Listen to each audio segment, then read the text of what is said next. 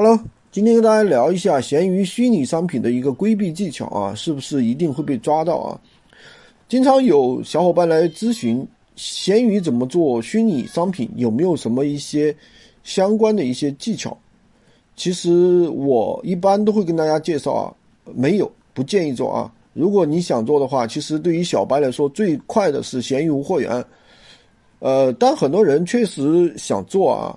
他说我没有货源，我也不想选品。比如说我有一些虚拟的资源，比如说游戏插件啊，还有一些什么 A P P 啊，什么什么的，这能不能做呢？其实这个需求很大，呃，可以作为一个一个玩法，你可以去尝试，嗯。但是绝大部分去做培训的人都会跟你讲，不要去做虚拟产品啊。大家有没有相应的一个规避技巧呢？我今天跟大家讲一下我的一个看法。首先，我问一下啊，大家口罩现在能不能卖吗？不能卖啊！现在就是闲鱼上面的话，口罩已经不能卖了。当然，嗯，在平台没有就是没有疫情检查的时候啊，其实是可以去卖的啊。但你想想，一年之前口罩能不能卖吗？完全没有问题，对不对？巧克力能卖吗？我跟你说啊，就是闲鱼刚开始的时候，不管你什么食品啊，其实都可以卖。那么虚拟的，其实一样的啊，可以卖。在刚开始的时候呢是可以的，现在的话是比较严了，黑名单更加完善了。所以说，你想要做虚拟产品，首先要了解一下你的东西有没有在虚拟产品的黑名单上面。什么意思呢？如果说闲鱼官方已经大规模的开始封杀了这个产品，你就别做了。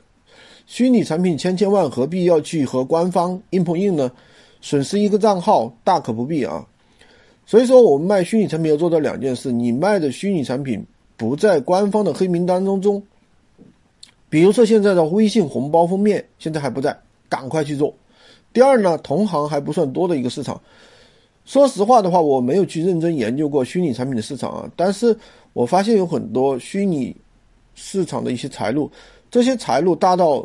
别人愿意花钱去雇人去上架商品，其实很多时候我们能不能赚到钱，其实还是看我们有没有这个眼光，对吧？呃，我觉得一个是坚持，一个是眼光。站在风口上，猪也能飞起来。我一直是相信这句话的。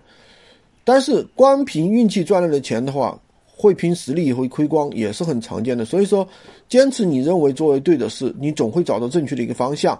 然后呢，总会有机会成功。所以找一找虚拟产品的话，一定在那种蓝海里面啊，也会有那种专官方暂时没有抓、没有管的领域，也就是白名单。